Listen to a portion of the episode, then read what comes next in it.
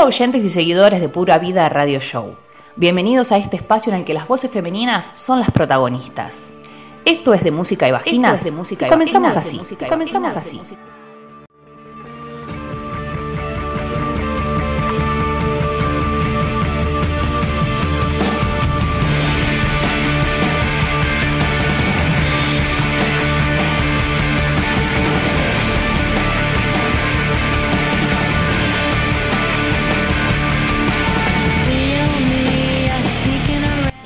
Escuchando es el tema Follow the Waves del artista Melissa Aftermaur.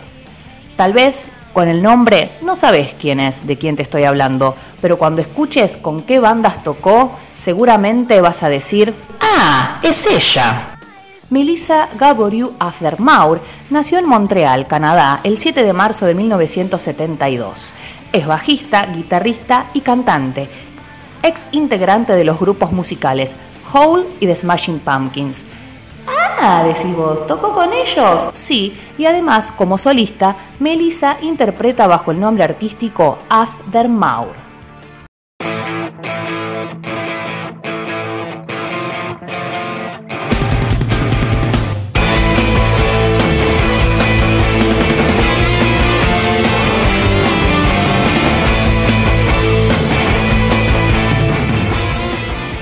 Es hija del periodista y político Nick Aftermaur y de la traductora literaria Linda Gaboriou, quien también, mira esto, fue la primer mujer DJ en un programa de radio en Montreal, así como lo hizo.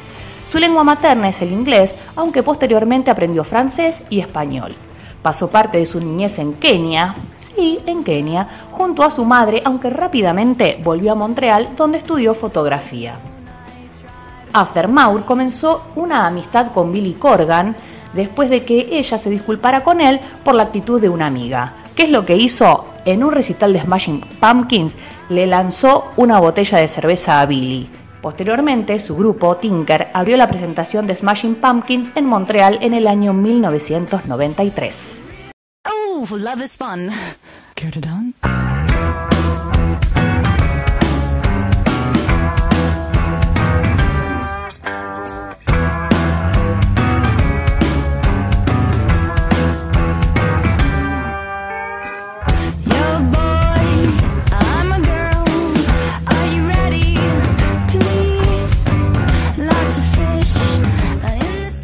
En 1994, Corgan le recomendó a Courtney Love la integración de Melissa a Hole como bajista, después de la muerte de Kristen Pfaff.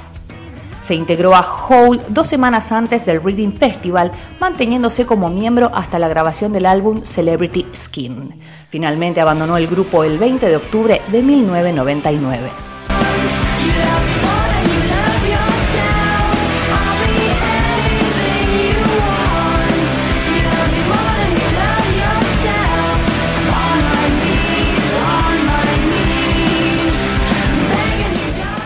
La pelirroja bajista afirma que su época en Hole, que fue de los 22 a los 27 años, fue la más educativa y formativa en términos de lecciones para toda la vida. Ella dice, en Hole descubrí quién era y cuáles eran mis valores. Aprendí a hacerme respetar. Cuando estás rodeada de gente realmente intensa, lo mejor que puedes hacer es levantarte y hacerte oír. Si no te evaporas y acabas desplazada. En estos años aprendí a hacerme más dura. Lo que aprendí, y más respeto de Billy y Courtney, es la forma en que viven la vida. Ambos son muy honestos en términos de saber lo que quieren y cómo conseguirlo. Y yo digo, bien por eso. Es como si hubiesen creado sus propios mundos, dos impresionantes planetas con de todo, y me invitaran a pasar un tiempo en ellos. Ahora tengo mi propio planeta y soy la capitana. Y los tiempos que pasé en sus planetas me prepararon para esto.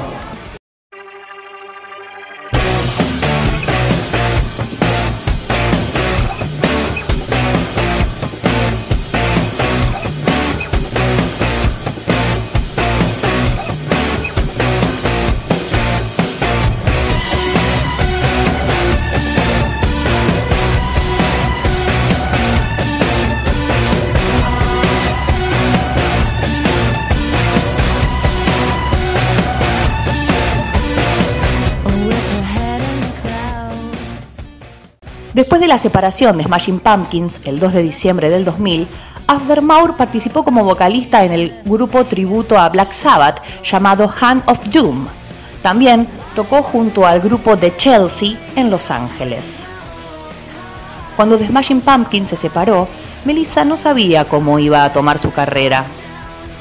En una entrevista para la revista Jam, After Maur dijo: Una de las razones por las que me tomé el 2001 libre era que ni siquiera sabía qué iba a hacer musicalmente.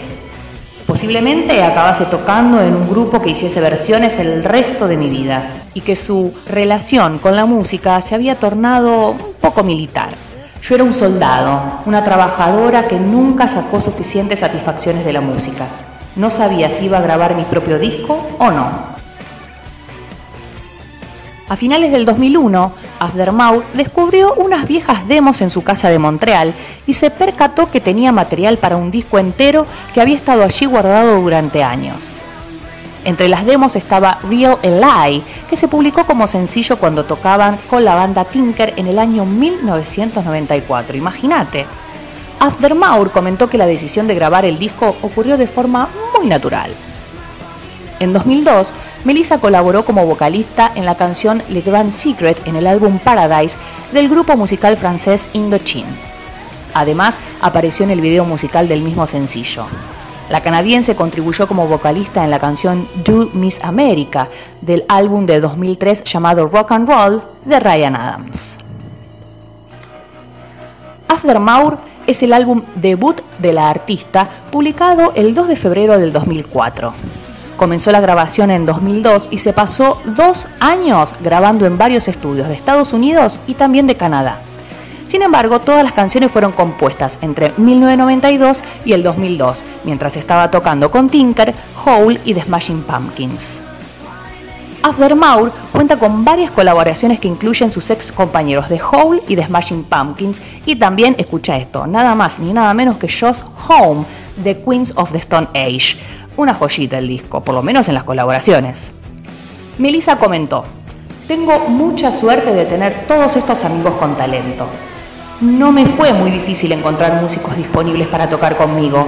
Resulta ser que la gente más generosa es además la mejor y más dispuesta a tocar. El sonido del disco se desvía significativamente de sus anteriores trabajos y se acerca a sonidos más experimentales y progresivos. En el momento de su publicación, After Maur recibió en general buenas críticas, aunque su éxito comercial fue medio. Vendió 200.000 copias a nivel internacional. Antes del lanzamiento pudo hacer una exitosa gira por Europa y el Reino Unido, por lo cual dos de los tres sencillos extraídos del disco, Follow the Waves y Real Lie, entraron en la lista británica de sencillos. En noviembre del 2004, After Maur participó en la gira promocional Love Metal de Him. En el mismo año participó en la gira promocional Put Out Your Light de Matthew Good, abriendo las presentaciones de esa gira. Así que con ustedes, esta es la vida y obra de Melissa After Maur. Así que aquí, en Pura Vida Radio Show, en Música y Vaginas, escuchamos a Melissa After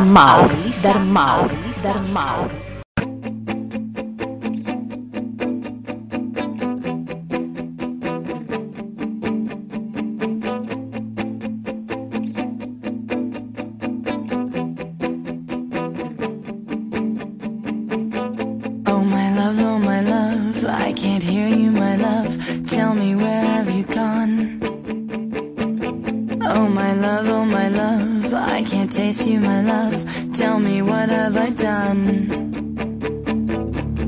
Plug it in, uh, so I can digest you. I will taste you.